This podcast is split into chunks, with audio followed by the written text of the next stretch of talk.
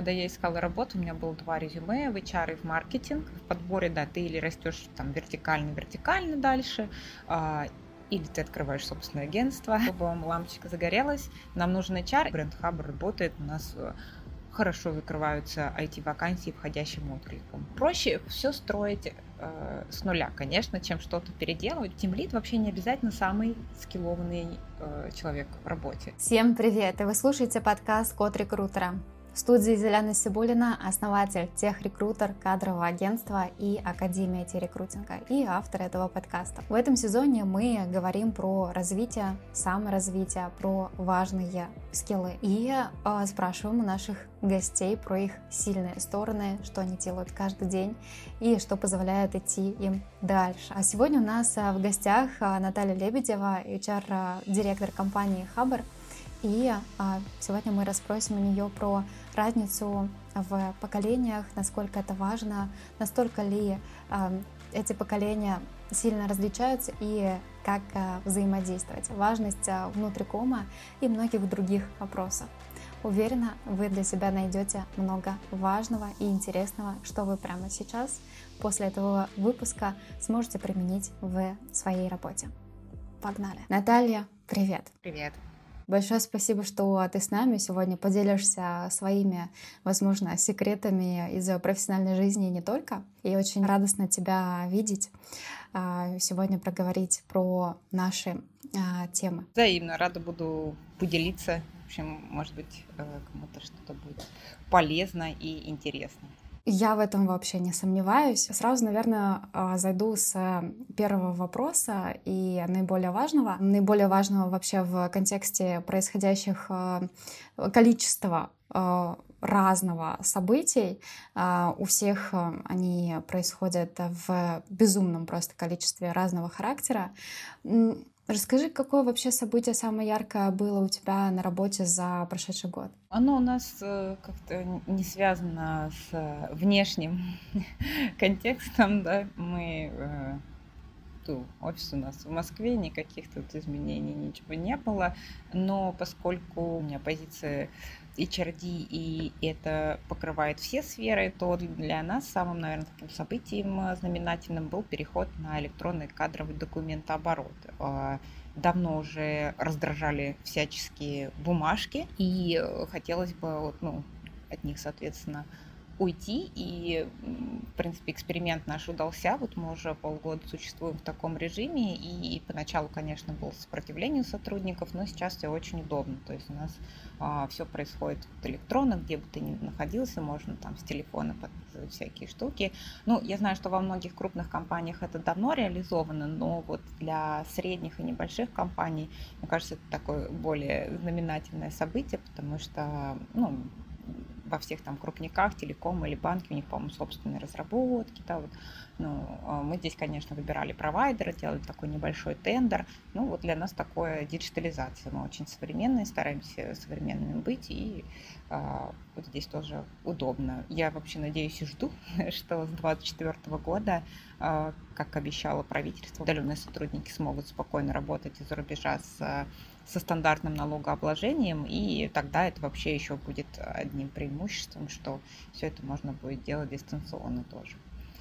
Слушай, здесь по инструментам, если более-менее да, понятно, и в целом для HR и тех, кто уже сейчас занимается этим процессом, понятно, здесь, мне кажется, интересно бы а, было да, обсудить а, по поводу того самого сопротивления, которое происходило внутри компании. То есть какие здесь, может быть, полезные действия а, помогли тебе, в частности, да, как HR-директору, пройти через эти сложности?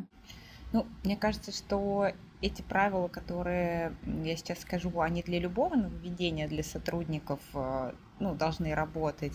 А первое, это, конечно, преподнесение преимуществ. Ну, типа, зачем вам это нужно, зачем мы вообще это делаем. Естественно, чтобы плюсов было больше там, чем каких-то минусов, и несколько раз все это транслировать. То есть мы заранее начали подготовку, рассказывали, у нас есть там общие собрания ежемесячные, вообще что делал, какое дело, мы тоже говорили, вот у нас там был тендер, вот мы планируем там то-то, то-то, писали информационные там письма всем. Здесь, кстати, тоже обязательно, когда мы что-то делаем, а, в прям в планировании нашего отдела включить э, вот эти блоки. Прошлый год был такой достаточно спокойный по рекрутменту, да, потому что многие там засейвились, как говорится, да, непонятное там будущее, все такое. А сейчас уже просто все привыкли, что оно непонятное, тогда еще это было в новинку. И поэтому как раз время тоже для этого было, то есть мы прям планировали на квартал, вот что мы должны сделать. Мы вообще все задачи в HR планируем в джире, то есть также используем планировщик, как и команды разработки. У нас есть канбан-доска своя, и мы там тоже все ведем. И, конечно, работать с кем-то индивидуально. То есть мы, ну, во-первых, создали общий канал в нашем корпоративном мессенджере, куда можно было писать такие самые частые вопросы, чтобы по 10 раз не задавали одно и то же. Написали инструкции, создали страницу в базе знаний со скриншотами, что как вообще. Туда же для самых любопытных добавили всю нормативную прям базу со ссылочками, все это красиво упаковали.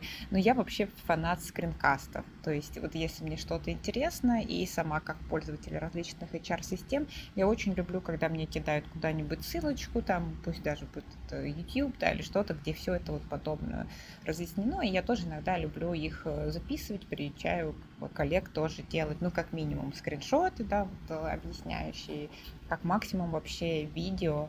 А, кстати, сопротивление было даже больше у IT ребят, ну, прям разработчиков, нежели административного какого-то персонала или там коммерции. Мне кажется, им просто было сложнее объяснить, а зачем? Потому что административный персонал а, понимает, зачем это делается, потому что у них рутина, а, да, убавляется от а, всего этого, а айтишникам Нет, они очень критичны. Они не понимали, типа, куда тыкать, вот.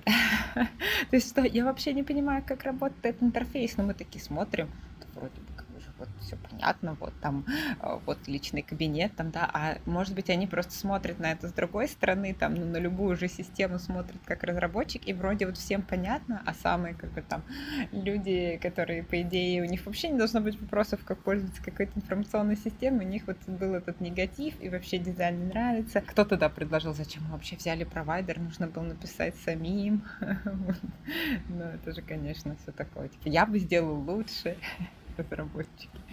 Ну ничего, потихонечку все привыкли. Кстати говоря, про выстраивание всех этих процессов, насколько я знаю, ты как была, и сейчас, возможно, ты меня поправишь, да, и являешься единственным человеком в функционале HR. Насколько это вообще, ну, что требуется, какие скиллы, какой скиллсет требуется для того, чтобы все это поддерживать а, и развивать еще и дальше? Ну, нас сейчас трое, вот, ну, а один у меня сотрудник, это кадр, это тоже входит к нам, но и тоже там адепт диджитализации.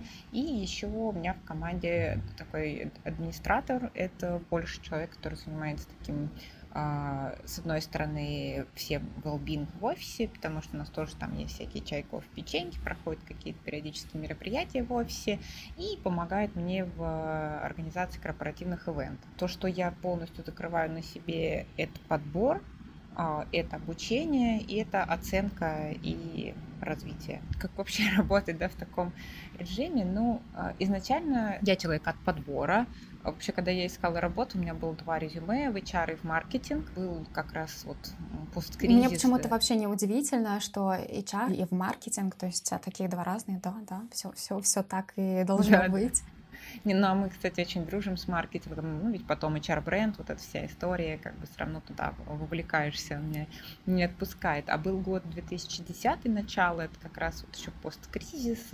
Я, конечно, подрабатывала в университете, как раз тоже в рекламном маркетинговом агентстве, у нас там тоже были большие сокращения. Ну, я думаю, ну или туда, или туда. А почему такой выбор? Потому что вроде в университете было больше всяких задач про маркетинг, но и про HR. У меня даже какая-то дипломная работа была. Когда я работала в агентстве, мы сидели на первом этаже на ресепшене, и э, с нами сидел рядом отдел персонала. Тут мы с ними всегда болтали, к ним там кандидаты приходили, ну, в общем, очаровали они нас своей работой. HR это хорошие, да, продажники. Да-да-да, поэтому э, то, что да, соответственно, я решила как рассмотреть и пригласили меня в кадровое агентство. Ну и дальше как-то там вот пошло туда развиваться, и уже работая в in-house, это был издательский дом основном Independent Media, тогда самый большой в России, там был порядка 25 различных изданий. Ну, там был, был чистый рекрутмент, тоже я приходила на вообще позицию, там люди подолгу работают, там до сих пор работают те люди, частично с которыми я работала, то есть не всегда был тоже хороший такой, а, ну, комфортные условия труда. Но издательский дом продавали, на три части он там распадался, и, эм, конечно, шли какие-то подвижки, и мне, соответственно, предложили перейти а, или в издательский дом, где ну, основной там был ведомости, да, работать э, в здании ведомости, ну или, собственно, не работать да, более в издательском доме. И мы договорились тогда с директором ведомостей, Глебом Борисовичем, что я приду, но не только на подбор, что я хочу взять себе еще один участок, это был компенсация льготы. Ну, потому что мне хотелось горизонтально э, расширяться. У меня был еще офер от сетевого агентства тоже, чисто на рекрутмент. Вот, ну, в принципе, мы это и обсудили, да, но как-то мне не хочется дальше чисто в подбор, потому что мне кажется, в подборе, да, ты или растешь там вертикально-вертикально дальше, а, или ты открываешь собственное агентство, как часто Ну да, бывает, чаще да? всего понятный очень путь, да, свое Да, да, агентство да. вширь куда-нибудь, либо в свой продукт уже уходишь. Мне хотелось как раз горизонтально, потому что мы еще сидели вот вместе большим HR-блоком. А, Было так все равно интересно, чем занимаются еще ребята. Ну, и как-то ну, у каждого свой там порог, наверное, выгорания, но вот 4 года чисто в подборе как-то, может быть, мне чуть-чуть надоели, хотелось чем-то еще разбавлять работу. Да, очень сейчас зависит тоже от а, текущего рынка и где человек работает действительно в кадровом агентстве, либо внутри, и есть возможность а, подобрать еще функционала а, какого-то и расш- расширяться в этом.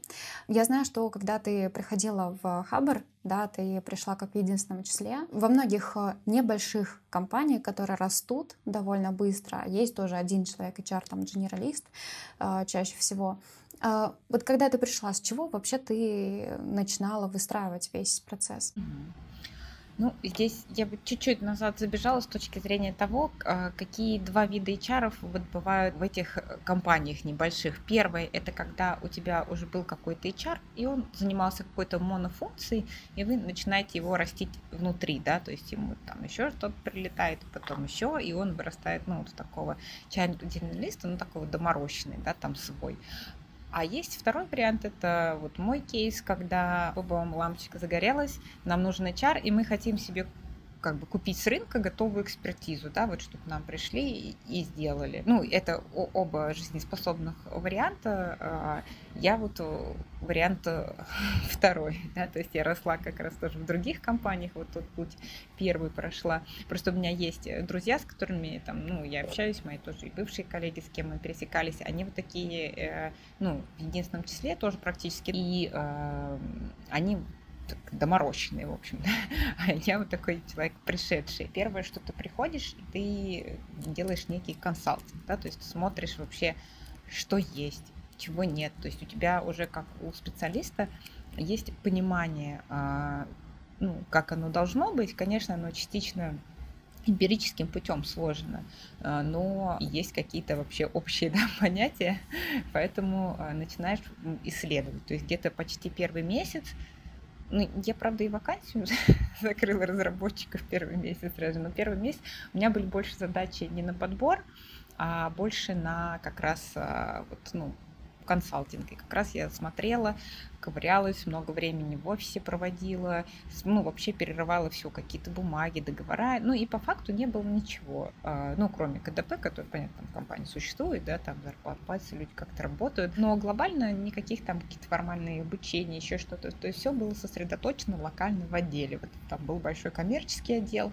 они там внутри сами себе придумали какие-то тренинги, там еще что-то. В общем, у них там была своя а, история. И э, был, по-моему, какой-то, ну, как фрилансер на КПХ, а, подборщик, да, с которым там взаимодействовали периодически. А, IT-блог тоже как-то сам себя периодически развлекал, куда-то возил и работал с агентством, с одним а, айтишным ну, по подбору персонала. Ну или сами закрывали тоже вакансию, где-то публиковали. В принципе, здесь ничего не могу сказать. Бренд Хаб работает. У нас э, хорошо закрываются IT-вакансии входящим откликом. У меня коммерция, например, хуже идет, ну, потому что здесь конкуренция большая. Здесь приятно, приятно. Потому что я в закладной разработке работала, там, этот, там же это боль вообще.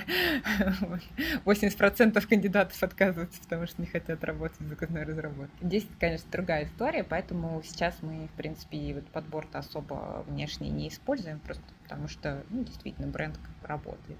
Я всегда думала, мы будем говорить компании, но кто-то сидит, в общем, в одной крупной, очень крупной известной да, да, компании. в нескольких крупных да, компаниях. Да, да, да, и да, разбирает да. отклики. Вот классно было бы хоть раз. Но на самом деле я бы сказала, что нет. Да, ну, поэтому все очень зависит от а, вашего внутреннего бренда, как все это выстроено. Нет, конечно, мы и сами ищем, ну, и позиции бывают разные, но э, как бы в целом просто разница, конечно, на лицо. Ну, так вот, в общем, проще все строить э, с нуля, конечно, чем что-то переделывать, поэтому здесь, наверное, мне больше повезло. Единственное, что были какие-то моменты притираний, когда какие-то функции приходилось забирать из отделов, допустим, бюджет на обучение. Так, теперь вот мы все через меня там, да, я делаю финансовое планирование на год, которое мы сдаем там финансовый отдел, и закладываю там какие-то бюджеты как раз на обучение, на все а уже люди привыкли, что они тут сами вообще-то что-то делают, да, и сами свои траты, и потом вот бывали какие-то такие моменты, что где-то какой-то тренинг или это, а я не в курсе, что он вообще есть, что он, ну, там, запланирован. В общем, и... была такая полная холократия, так скажем, что да, люди да, да. самостоятельно... термин, в общем. Но они не хотели, наверное, это отдавать, потому что, может, привыкли, думали, что как-то вот их, может быть, будут чего-то не давать, но, наверное, все-таки это правильно, что есть какая-то история. В крупной вот компании работала, там было как тоже, есть как бюджет HR есть еще отдельно то, что утверждается внутри, то есть они могут на локальные тренинги, там. У нас, в принципе, сейчас тоже есть такая похожая история, мы там уже внутри просто договариваемся, кто это себе в расход там пишет, вот, но чтобы договориться, нужно тоже, потому что когда новый человек приходит, к нему всегда немножечко так как бы с подозрением все равно относится, а вообще он там нормальный, ненормальный. Здесь еще мне кажется, что важный момент, что ребята, в принципе, -то, кстати, хорошо достаточно справлялись с такими задачами, когда ходили в офис. А вот э, с середины 2020 года началась у них тогда прям тотальная удаленка. То есть я никогда не была прям на тотальной, ну только два месяца вот эти, по-моему, когда все вообще сидели там. Да. Здесь вообще, то есть приходишь в офис, я находила какие-то документы двухлетней давности, такие лежат уже пыли, такие покрылись там. И поэтому чуть-чуть все это растерялось. То есть когда была вот эта общность и все были вместе, ну, как-то было проще. И одной из задач у меня как раз э, было, ну, в том числе выстроить вот эти вот коммуникации, э, сделать что-то там с анбордингом новых сотрудников, которые приходят на удаленку, да, потому что они вот как такие немножко вакуумные были. Раньше-то что, просто он пришел, вот вся компания, сказали, пообщались, да, да, да, да, да, вот, и мы там делали вместе там все эти welcome материалы, еще что-то, какой-то процесс выстраивали, вот как мы адаптацию проводим, тоже какие-то свои регламенты, вот потихонечку, ну, скажем так, по потребностям, то есть стояли э, первые задачи у нас еще э, компания живет по окрам, это Objective Key Results, и, в принципе, они транслируются больше на бизнес. Сейчас у меня какого дела окров нет, а вот первый год они были, и они как раз были вот э, связаны с выстраиванием вот этой структуры.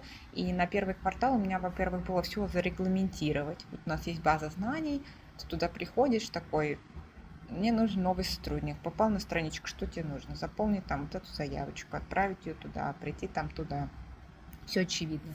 Выходит новый сотрудник, там, что мы делаем, там, хочешь уволиться, хочешь пойти в отпуск. То есть там вот прям все написано, по минимуму. Конечно, надо это некоторые забывают, но и можно прям ссылочку швырнуть, и все должно быть понятно. Я вообще в этом плане фанат такого бас-фактора, да, чтобы вот представь, что все, ты завтра, не знаю, 10 не работаешь, не знаю, не бас-фактора, выиграл, не знаю, миллион долларов и поехал набора Бора. Вот. И все, тебя как бы, ну, тебя нет, и любой не человек. волнует. Да, Да, ну все, ты всё. забыл как бы.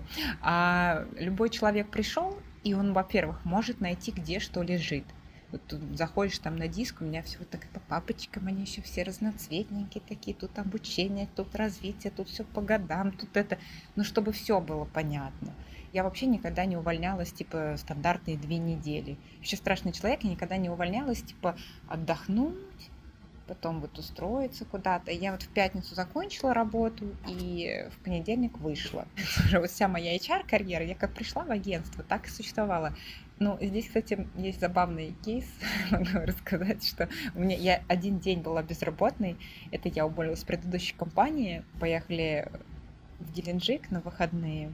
И на обратном пути, ну все, я даже вечером там в 4 часа самолет должна была прилететь там, а так- так спокойно лечь спать и с утра прийти устраиваться в Хабр, но сломался самолет. Мы сидели 8 часов в аэропорту, да, в итоге он не улетел, мне было так неудобно, думаю, что же обо мне подумают, ну, что, может, я там специально зависела. Я взяла прям эту справку, вот, мне, правда, никто не потребовал, мне поверили, но у меня один день получился безработный по трудовой книжке. Вот, было такое волнительно. Но это, кстати, к тому, что а, некоторые сейчас очень увлекаются эзотерикой, там, да, и какими-то знаками судьбы, вот, и, может быть, кто-то бы воспринял это, ох, я не должен туда идти работать, наверное, это знак, да, что... Это знак отдохнуть скорее, Да, потому да. что, да, учитывая, что ты переходила с одной компании в другую вообще без отдыха и так далее, то, возможно, это знак отдохнуть. Н- Вот. Нормально на самом деле. Я просто не могу представить, как жить без постоянного дохода. Ну, то есть для меня это важно. Ну, чтобы у меня был посто- постоянно как такая история. Это я к тому, что я всегда, уходя, я писала вот такие огромные инструкции, и я всегда отрабатывала три недели. Вот так, то есть мы заранее договаривались, еще недельную передачу, ну, еще потом где-то около месяца тебя все дергают, спрашивают. а Что где это? находится. Да, да, да. Э- Это, это нормально. вот, Даже это если ты всё. пишешь полную инструкцию. да. Нет, все равно, да, пишут, но ну, как бы прогресс в этом есть, и вот с переходом на какое-то другое место, последний раз мне вообще практически не писали, вот, было достаточно приятно, что говорят, такая инструкция, что все. Хотела просто добавить к тому, что вот а, там знак а, свыше, чтобы не идти туда. А, Возможно, это как раз наоборот а, проверочная работа, как в школе. А точно ли ты туда сам хочешь и нужно ли тебе там поднапрячься сейчас, чтобы как раз а, дополнительные там усилия а, принести в эту компанию, привнести для себя, чтобы чувствовать а, на своей работе еще лучше и удовлетворительнее, так скажем. Да. Ну, может быть, но я вот в этом плане э, такой прагматик, не знаю, не, не верю я во всякие знаки. Ну, Наташ, я знаю, что вот э, в Хабре, да, э, у вас а, практически нет а, джунов, Да. джуниор-специалистов, и вы чаще нанимаете медлов и выше. Насколько я понимаю, вот э, именно количество лет опыта для вас а, прям является первичным фактором при найме. В том числе, например, мы сейчас сделали офер разработчику, вот он должен выйти, ему, по 20 лет, но он в школе занимался спортивным программированием достаточно долго. Вот, и это зачитается как бы в опыт, то есть его опыт коммерции 2 года, вот с 18, ну, он, конечно, не на сеньорскую позицию, но это скорее исключение, мы еще не знаем тоже, как с ним там будет э, в коммуникации, еще что-то. Вот, я думаю, что все будет нормально. Здесь у нас такой средний возраст, ну, повзрослее, скажем так. И это еще связано с тем, что коллектив весьма стабильный. То есть обычно у нас вообще маленькая текучка, и у нас хороший процент прохождения испытательного срока. Я, по-моему, считала, это 93-94%. А, и самый высокий он как раз э, ну, в IT-блоке. Не хотелось бы эту планку терять. Ну, если бывает какая-то текучка, она э, больше по коммерции, но это классика, наверное, да, продажи, там люди немножко выгорают, да, там есть как бы более, общем, Мгм. своя специфика. Это достигается в том числе, на мой взгляд, достаточно профессиональным ну, коллективом, А, потому что когда вокруг работают профессионалы, когда ты знаешь, что здесь можно довериться, это можно делегировать, но это приятно, да, потому, потому что когда даже собеседование проводишь, многие говорят, ну, в команде были проблемы, мне приходилось вот тут, ну, там, за кем-то постоянно переделывать, еще что-то, или все это на меня повесили, а, ну, это вот как раз история там 20, там, не знаю, летнего темледа, да, когда просто вот все ушли, и мы начинаем там навешивать и задачи, денег, вот лишь бы хотя бы ты как бы остался. А у нас получается за счет того, что мы берем сразу опытных специалистов, они быстро включаются и тоже становятся тем самым плечом, на которое ты условно можешь там, ну, положиться, делегировать. И у них есть э, такой... Понятно, что они все тоже общаются, что у кого-то там свои слабые места, у кого-то а, свои сильные там да, стороны. И но все равно это немножко другая синергия, потому что а, более там, менее опытный человек это всегда э, ну, там, время сеньора, тем лида на наставничество, на ну, то есть ты ему что-то объясняешь, проверяешь, вот, ну, разжевываешь, и кто-то за это к этому готов, кто-то к этому не готов. Это должна быть, на мой взгляд, целая все-таки система выстроенная, то есть команда должна понимать, ага, у нас там принимается джуниор, да, вот мы вот так-то будем анбордить, кто-то делегировать, потому что иногда так бывает, вот он пришел, а команда даже дать ему ничего бы не может. Должен быть уже подготовительный лист, что мы ему вот эти на кусочки там нарежем, что мы выдадим. Выдадим. Здесь все достаточно э, быстрее происходит и э, их вот эта синергия общения, она дает скорее уже такие прям сверхрезультаты. И, конечно, в таком коллективе достаточно приятно работать. Это прямое включение с полей работы нашей Академии IT-рекрутинга. Совсем скоро, 21 августа, у нас стартует курс «Профессия IT-рекрутер 3.0» то есть третья версия. Прямо сейчас, когда вы слушаете или смотрите наш подкаст, мы обновляем нашу программу и готовим новые уроки, что, естественно, повысит ваши навыки и вашу ценность на рынке труда. А 25 сентября я вас приглашаю на курс «Продвинутый сорсинг» только для опытных рекрутеров и HR. Это увеличит и скорость закрытия вакансий, и вашу воронку. Соответственно, повлияет на ваш бонус и зарплату. Все ссылки вы найдете в описании к этому видео и подкасту. Все новости и актуальные даты вы сможете почерпнуть из нашего телеграм-канала, поэтому обязательно подписывайтесь, чтобы не пропустить полезную, важную информацию и даты следующих потоков. Ты как раз здесь упомянула о том, что э, там тимлиды становятся очень в молодом возрасте, э, и я тоже вижу такую частую историю. Но насколько трех лет опыта, например, достаточно для того, чтобы передавать знания в виде наставничества?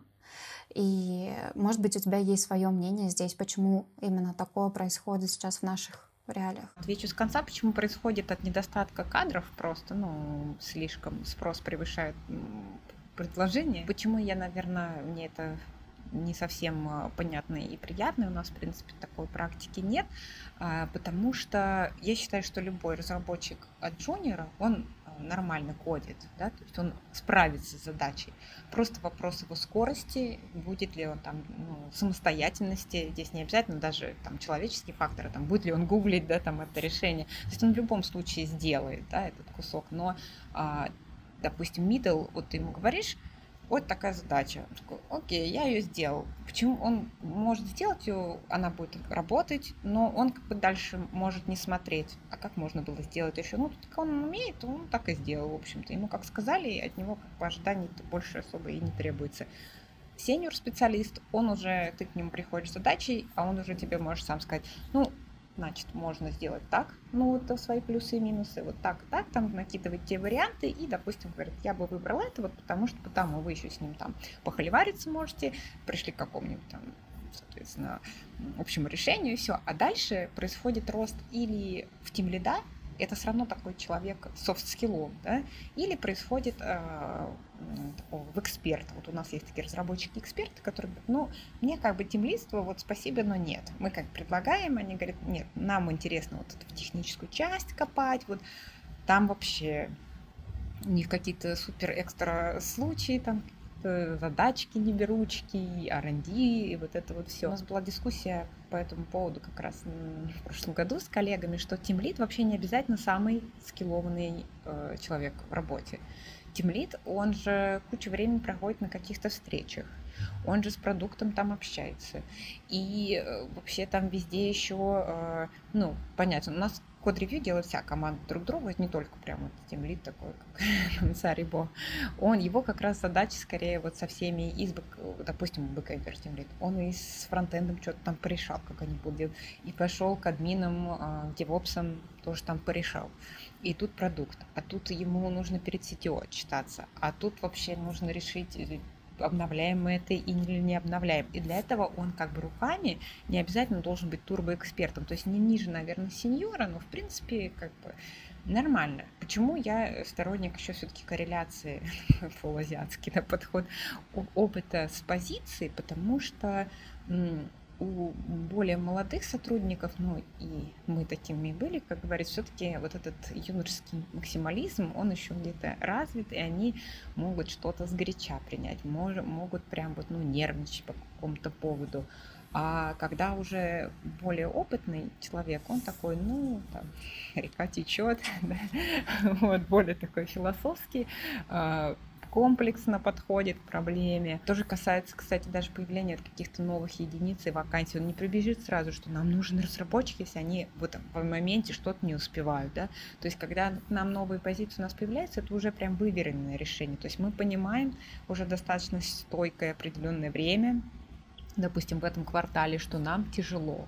Да? Здесь вот такая как бы выверенность. И еще а, опыт в годах классно, когда человек поработал а, в разных каких-то блоках, в разных компаниях, может быть, и на себя вот что-то тоже там поделал. То есть у него достаточно широкий взгляд на разные проблемы, разные подходы. Есть он работал и там, и там, и вот это вообще самый ценный как бы, человек. И при вот а, выборе вообще глобальном мы как раз стараемся в идеале такого человека найти, чтобы я вот здесь поработала с этим, у меня такая была там функциональность, вот здесь вот с этим, то есть там что-нибудь внутреннее подделал, там в вебке поработал, еще что-то, и это составляет его вот этот багаж знаний. Но, конечно, когда ты такого человека берешь, ты должен понимать, что это будет стоить там определенное количество денег. Да? Вот. У него есть тоже определенные ожидания. Но а, зато и вот у нас команда небольшая, но они делают такой как бы результат, то, что ну, кто-то может делать очень долго или им понадобится в 2-3 раза больше человек, да, просто за счет вот слаженности, там, насмотренности какой-то и всего прочего. Вот, поэтому, на мой взгляд, все равно ну, опыт, он коррелируется. И, наверное, прям уж тем лидом, ну, лет пять, наверное, не три. Вот так, наверное, такой минимум.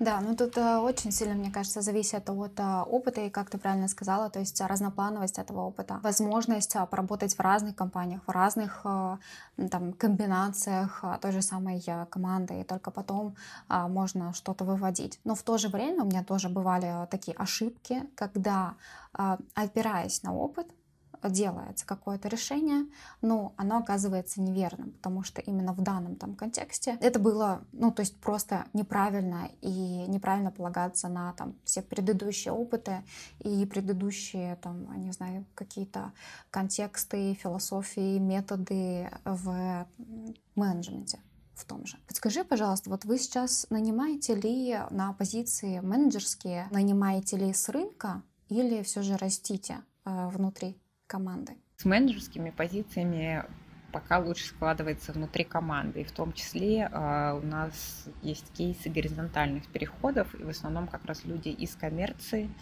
э, уходят вот, ну, в IT-продукт, потому что они знают уже бизнес-часть достаточно хорошо, да, как это устроено. И у нас внутри есть тема внутреннего обучения, то есть мы там оплачиваем тоже различные курсы по профессии, ну, те или иные. У нас нет какого-то постоянного провайдера, и ребята сами тоже выбирать любят. И последнее у нас все менеджеры проходили курсы по бизнес-аналитике тоже. Там, ну, как бы иногда бывают такие групповые запросы, и мы их как-то растим внутри, да. Ну, даже не вспомню, прям когда, когда бы такой опытный менеджер вот пришел извне, да.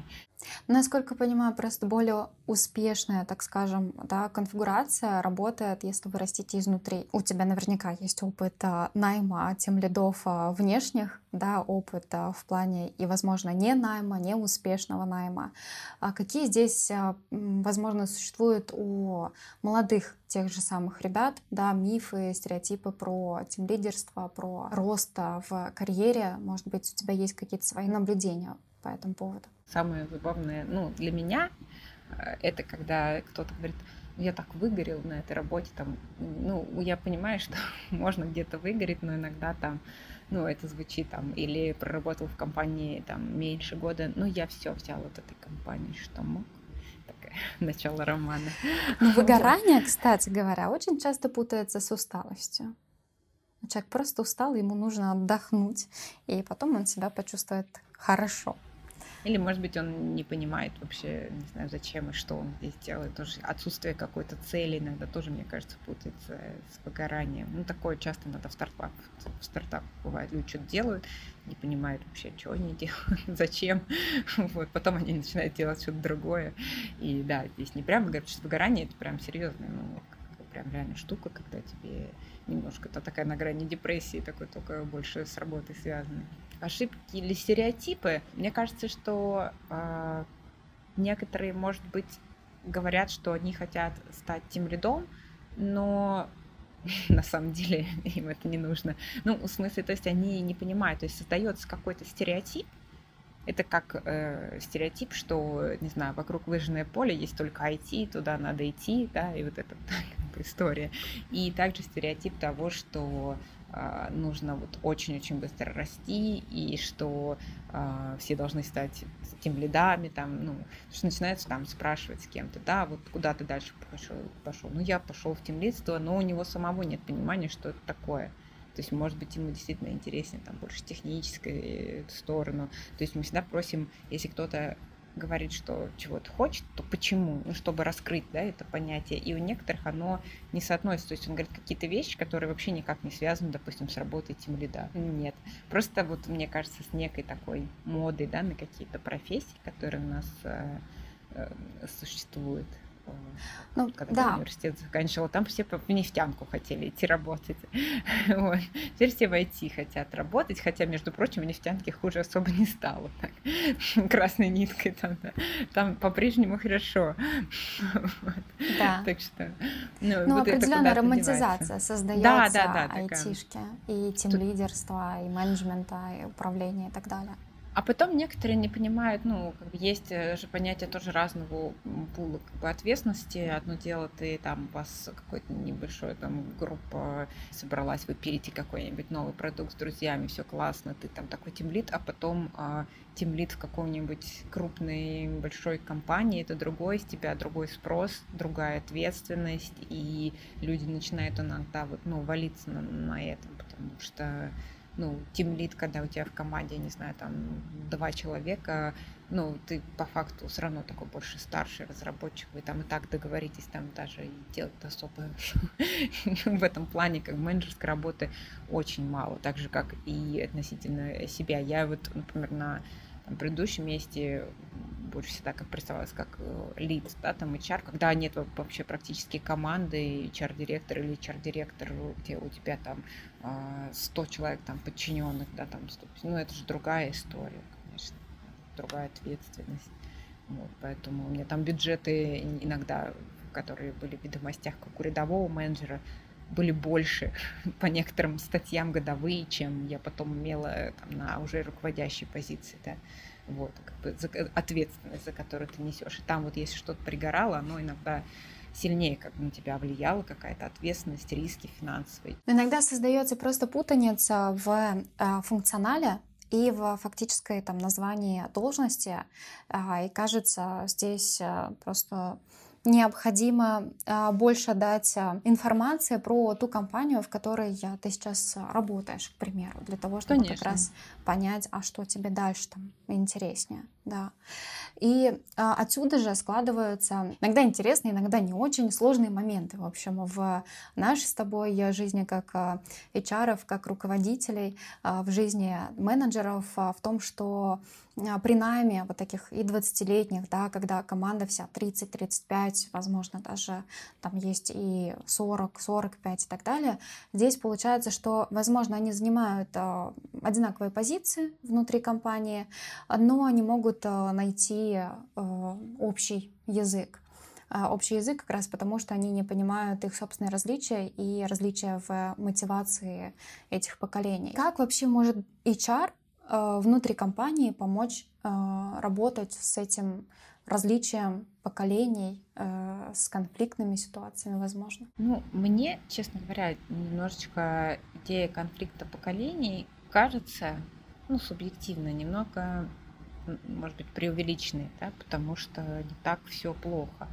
Ну, то есть, если человек, не знаю, какой-нибудь там токсик, да, редиска, то он редиска в любом возрасте. Вне зависимости от поколения, да. да. Вне зависимости от поколения. И у нас э, работают разные вот, да, ребята, и на каких-нибудь sales позициях это могут быть там ребята, которые еще в университете учатся, и уже там достаточно прям опытные, у кого дети там в университет поступают. И мне кажется, все зависит от гибкости. Ну, это же наш вообще такой стереотип, это прям, мне кажется, больная тема, и именно вот а, наша российская. А, у меня есть там кейс, когда мой знакомый ну, руководитель, да, скажем так, компании, он прям очень вот отбор производил не только по возрасту, ну и прям по фейс-контролю, так откровенно говоря, когда здесь работал. Прям такие были секси сексистские, в общем, Почему еще раз? По фейс-контролю еще. Фейс-контроль. Ну, да, да. Голубые ли глаза и светлые ли волосы, например, да? Как в клубах э, раньше проводили фейс-контроль, дресс-контроль. Да, да, да, да, да, ну такой. То есть там прям были такие комментарии, но очень нелицеприятные, там, да, на тему внешности, там, лишнего веса или что-то. И, ну, вроде как все равно все нормально набиралось. Э, и потом, вот сейчас он мигрировал, да, в западную страну, ну, у него отношение поменялось. Так, насколько я знаю, что там уже и какие-то э, женщины там лет 50 на административных работах. Ну, потому что ты приходишь как бы в ту среду, и, а там все немножко как бы по-другому. Ну, но когда ты приходишь и, в среду, ты не да. можешь ее выстроить под себя, ты сам да, подстраиваешься да. под эту среду. И обидно, что там, значит, это правило не работает, а здесь по какой-то причине оно работало. И мне вообще вот это как бы, ну, проблема всегда претит, вот это возраста, еще что-то. Я лично стараюсь с ней бороться. У меня есть мама, которая, ну, умеет, не знаю, там, в общем, много-много всего, и ставит на телефон, и в зуме там что-то делает, и вот, а ей уже больше, чем 65 лет. То есть это зависит от э, абсолютно от человека, но у меня очень диджитализированный человек, если я ей говорю, давай тебе что-то покажу, она такая, так, сейчас я сама разберусь, вот, если у меня не получится, да, я там, короче, сама все сделаю. Она там все к врачу записывается через эти приложения, там все такое. Поэтому мне кажется, что зависит вот от, э, как бы, от гибкости ума. У меня самой в команде, вот мой КДП-специалист, она ну, существенно, как с нее старше, мы легко находим общий язык, у нее есть там дети там молодые, то есть ну, подвижный, активный человек, и ну, нет никаких проблем. Кстати, забавно, у нас был корпоратив, мы там э, включали музыку, ну, какую-то там музыка нашей юности, и мы говорим, ребятам, да вы, наверное, ее не знаете, там, да, или они что, типа, я там и это знаю, и это, и то. То есть, ну, у них такой, для них уже, наверное, наша музыка отчасти классика, да, как мы там слушали.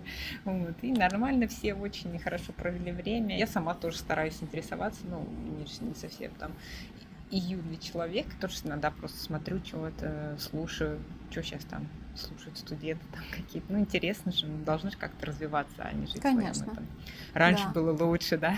Вот, поэтому мне кажется, вот это зависит от политики компании. То есть у нас каких-то жестких рамок там, ну, нет. И если говорить о том, как бороться, здесь скорее мы сами должны создать некую э, корпоративную культуру и э, такой был большой заход про среду, да, вот человек работал, он здесь создал свою корпоративную культуру, и люди как бы ну, соглашались с ней или нет, да.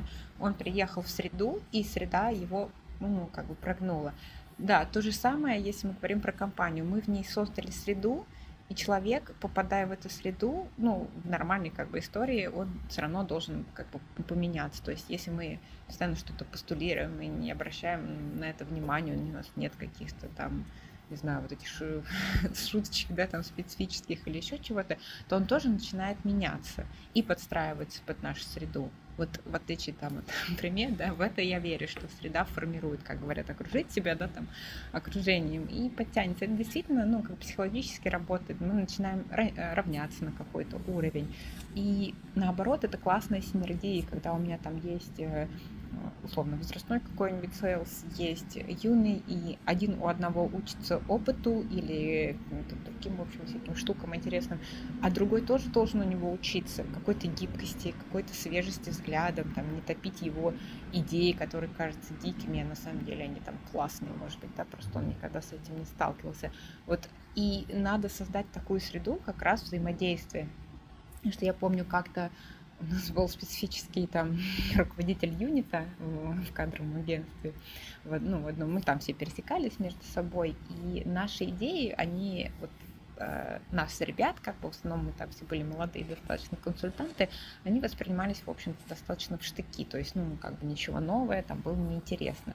Но я до сих пор помню тот талант э, писать письма деловые, особенно когда тебе что-то нужно, и, вот, настолько это красиво упаковать, вот там меня человек научил. Вот я до сих пор помню, что это она. Если вот кому-то что-то нужно написать, вот, а я человек, который помимо работы во всяких инициативных группах, там везде, там борец вот это за права собственников и там дачников и все прочее. Мне обычно говорят, вот если нужно когда-то написать в администрацию, это, это, это человек я. Классно бы было, если бы вот это было бы как бы в две стороны, да. Ну, может быть, там потом ситуация поменялась, но, uh-huh, uh-huh. в общем-то, достаточно интересно.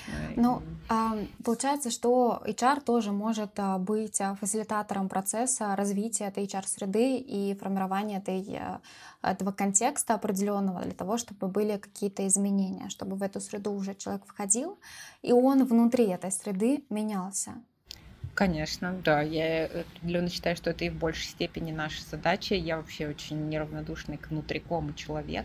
И я сторонник э, неформального как раз тоже общения, э, участия в каких-то ну, вот, интерактивах, еще чем-то. И когда я делаю что-то, допустим, что подразумевает команды, у нас была, вот я тогда недавно работала, как раз 21 да, по-моему, ты пришла в компанию. У нас был там один выездной корпоратив. А, это, кстати, был мой рекорд. Я сделала корпоратив за неделю. Я его организовала. Ну, я забросила все, вообще ничем не занималась. На неделю я вывозила человека со всей России. Мы тогда ездили в Сочи. Это была такая ну, спонтанная идея. И я вот работала меньше месяца, но все получилось. Классно. И потом у нас была регата. И я людей принудительно поделила на команды ну, не всем это сначала понравилось, типа, а мы хотим вот с тем, а поставь нас с тем. А я возьмем специальные, из те, кто не общаются, и вот они разного возраста, из разных команд. А там же э, командная работа, да, там таксильшкоты, вот это все. И классно. И у меня в итоге победила команда, в которой вообще три разных человека, и там был среди них человек, который как раз хотел вот со своими типа, ну, быть. А в итоге она победила, и так все понравилось. Вот, это тоже наша задача вот, водить на какие-то такие интегрирующие ну, мероприятия, на какие-то такие моменты, а, вот такие полезные штуки делать. Иногда, может быть, ловить какой-то негатив, это нормально. Вот. Нам часто всякое прилетает, да. Но а, зато это потом дает свои плоды, скажем так. В Мне кажется, да, да, это задача внутрикома, вот, и постулировать, и менять это потихонечку изнутри, и работать с внутренними заказчиками, если у них есть какие-то стереотипы, вот, и как-то потихонечку вот это все э, менять, в общем, доказывать, э, быть разрушительнее мифов и стереотипов тоже. Я сейчас как раз а, вспомнила, да, про одну а, классную историю, не помню, где я ее услышала, от, а, про контекст, наверняка, да, знаешь, может быть, читала книгу Герасичева про контекст жизни. И а, он в своих тренингах тоже упоминал про кофеманию, а, как они работали с э, ребятами. Да, не касается, конечно, айтишной темы, но касается трансформации. И а, в кофемании люди сами становились лучше за счет среды, за счет контекста, который там есть. Даже если они приходили по, там, по фейс-контролю совершенно другими, да, про тот самый фейс-контроль. А в текущий момент там, они уже занимаются спортом, они следят за собой, становятся лучше вместе с компанией внутри этой компании. Одно из изменений среды. Самое знаменитое, это же у нас это теория разбитых окон, да, вот что. Поэтому я тоже считаю, да, что, ну, э, это важно, в общем, да, и мы здесь действительно такие вот а, амбассадоры, потому что думаю, нет никакой глобальной ну, разницы поколений. Я говорю, конечно, есть какие-то, мы сейчас не рассматриваем полюса, действительно есть какие-то лютые там ретрограды или еще что-то, но просто есть куча людей нормальных, адекватных, которые просто сталкиваются чисто вот по формальному скринингу, да, соответственно, с этим. И с вот этим нужно бороться. Ну, были такие случаи, и допустим, руководитель локального там департамента, это не про Хабр сейчас, есть что, сразу же notice, говорит, ой, ну вот человек 28, вот он такой, типа, старый там уже, ты думаешь, ну, ну так как, ну, Uh, во-первых, ну, даже объективно, сейчас все рожают позже. Вот среди моих ровесников вообще мало у кого есть дети, ну, даже сейчас, ну, мне 36, если что. Окей, допустим, мы сейчас вот так приходим к европейской модели, когда в крупных городах все-таки это больше, да, там в крупных городах люди рожают там 30 плюс. Но это значит, что в 50 твоему ребенку будет 15. Вот. И о каком тогда, ну, условно, старике там идет речь, если, ну, ты в этом возрасте будешь родителю вообще еще человека, которого еще там, да, содержать и содержать там, или вообще подростка. И а, вот когда мне говорят эти люди, у них что сейчас еще нет семьи, думаю, окей, ты сейчас устроишь карьеру, потом, скорее всего, там, да, ну, может появится, может не появится семья, неважно, да. Ну, допустим, она появится, да, ты сам сейчас станешь родителем, и вот в 50 лет, когда тебе нужно будет а, ставить там на ноги вот этого подростка, да, ты столкнешься с тем, что тебе говорят, ну ты как дед вообще, да, мы тебя на работу не возьмем. И вот, ну, наша такая критическая сторона, э, зачастую невозможность посмотреть на стороны, ну, со стороны, да, как-то вот это все, ну, в общем, повернуть, и э, надо этому тоже учиться, то есть смотреть немножечко разносторонне и учить э, ну, руководителей, может быть, какие-то общие сессии. Может быть, есть какие-то блоки, может, вообще что-то нужно разобрать на каком-то тренинге.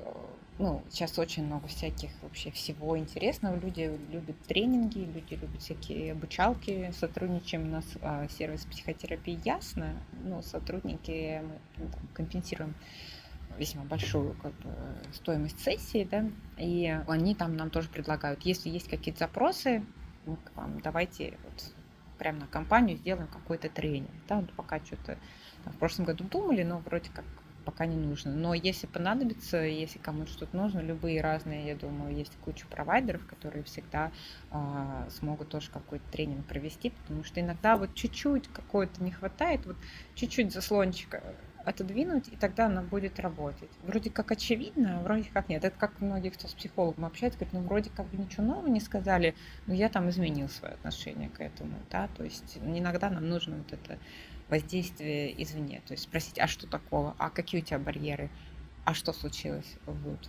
По факту я с тобой абсолютно согласна. Здесь мы знаем много, мы очень много знаем. А у нас есть Google. Это во вторую очередь. Мы все можем узнать очень быстро. Но вопрос, мы это применяем или нет в своей жизни?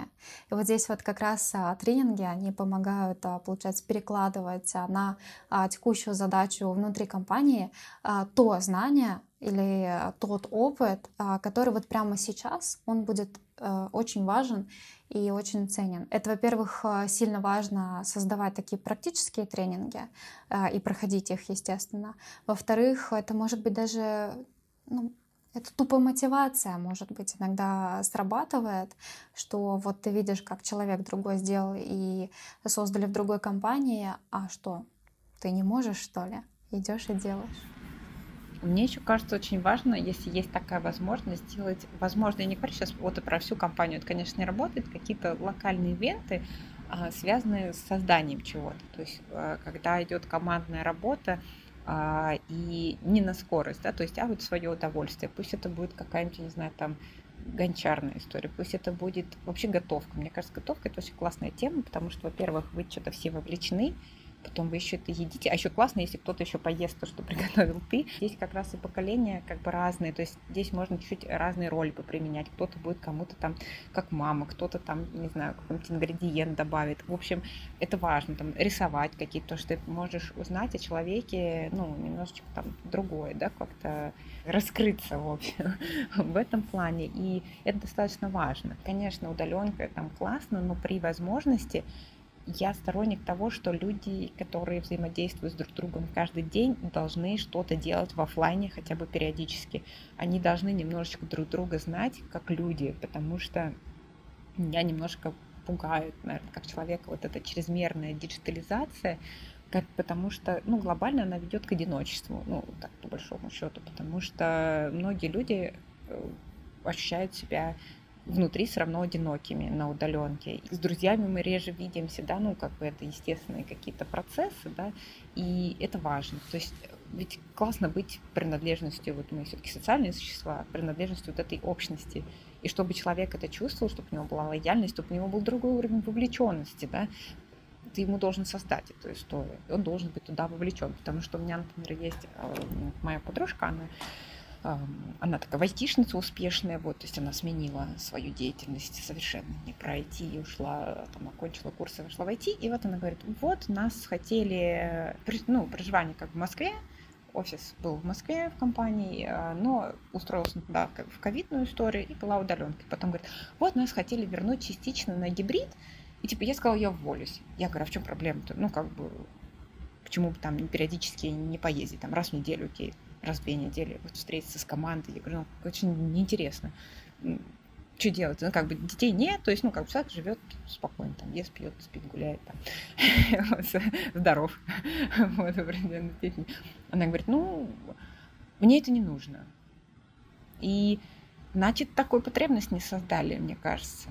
Ну, то есть хочется так вот, ну, как-то так сделать, ну, тут есть какая-то своя доля магии, чтобы человеку было интересно. Ну, хотя бы вот один раз, мне кажется, может быть, кто-то, какие-то стереотипы, но вот один раз хотя бы встретиться, значит, может быть, один раз нужно было сделать развлекательное мероприятие. Ну, допустим, ребята, окей, про офис не говорим, сейчас мы вас всех перезнакомим, это классно работает, мы сейчас всех там вывезем на корпоратив.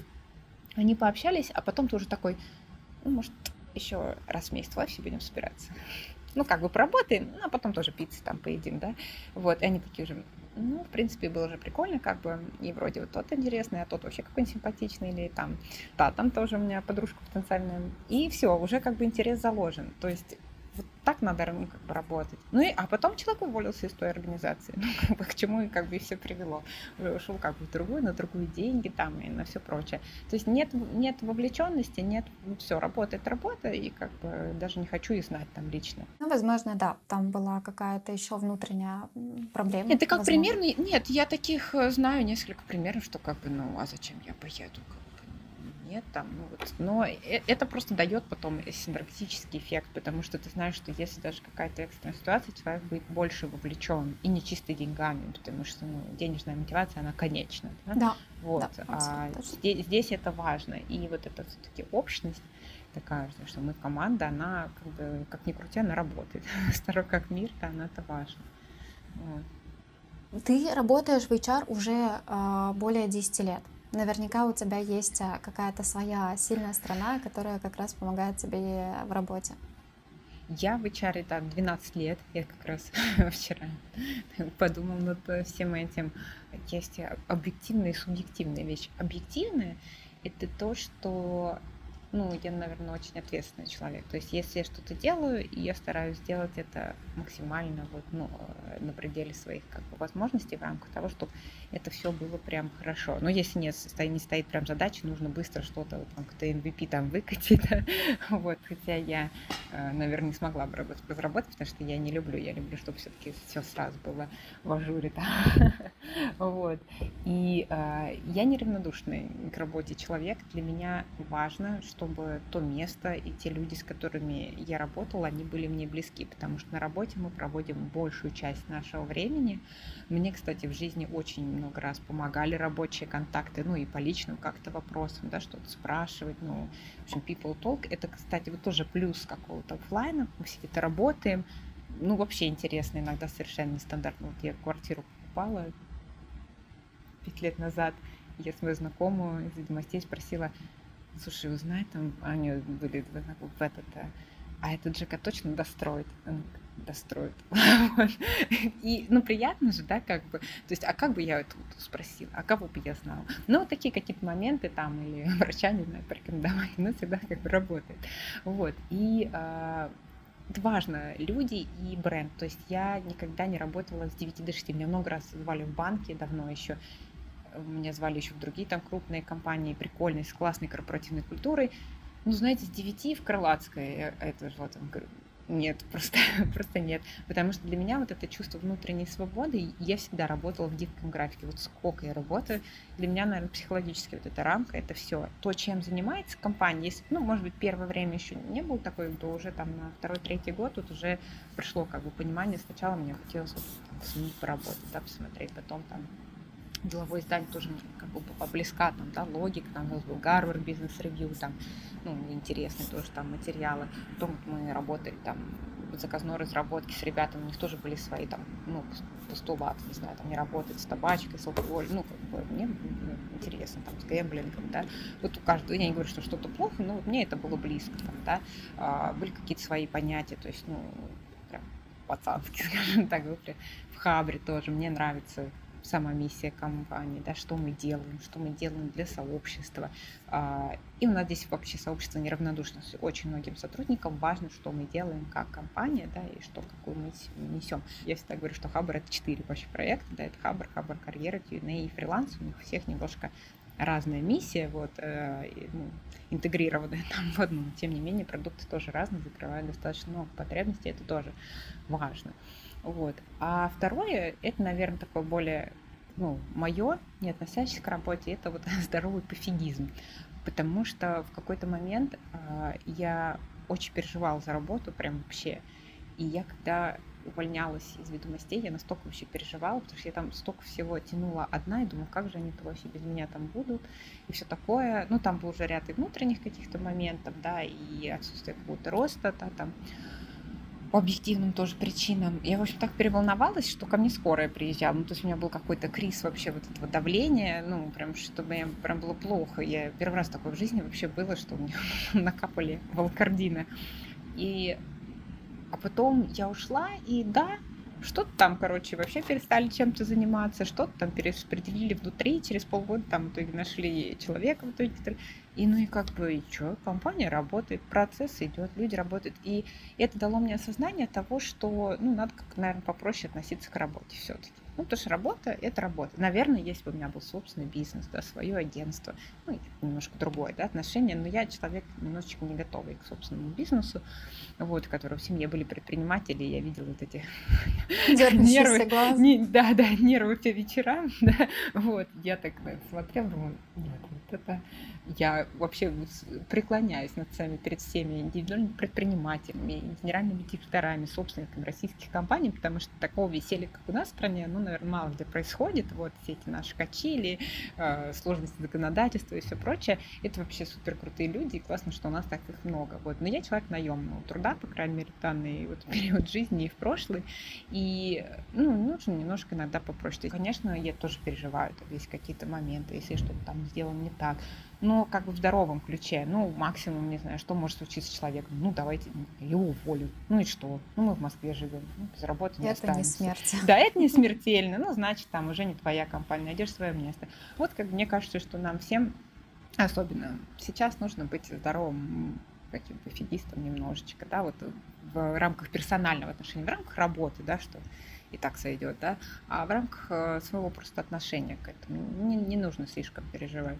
Иногда мы просто не можем повлиять на какую-то ситуацию, нужно воспринимать это немного по-другому, отойти а, на время. И иногда бывает такое, что оно и само как-то решается. Да, это Не прям точно. само, но оно решается. Это же принцип девопса. Посмотри на проблему, вдруг она сама пройдет там. Мы можем просто а, разговаривать еще очень а, долго на разные а, темы. Уверена, что наш диалог с тобой был полезен и важен для наших слушателей. Большое тебе спасибо. Ну, спасибо большое тоже за возможность поделиться. В общем, будьте здоровыми пофигистами, но ответственными в работе и не бойтесь, не знаю, строить новое, менять и общаться с, э, в общем, со всеми представителями разных поколений, они не кусаются. И с нами была Наталья Лебедева, HR-директор компании Хабар. Спасибо. Пока-пока. И мы с вами услышимся в следующих выпусках.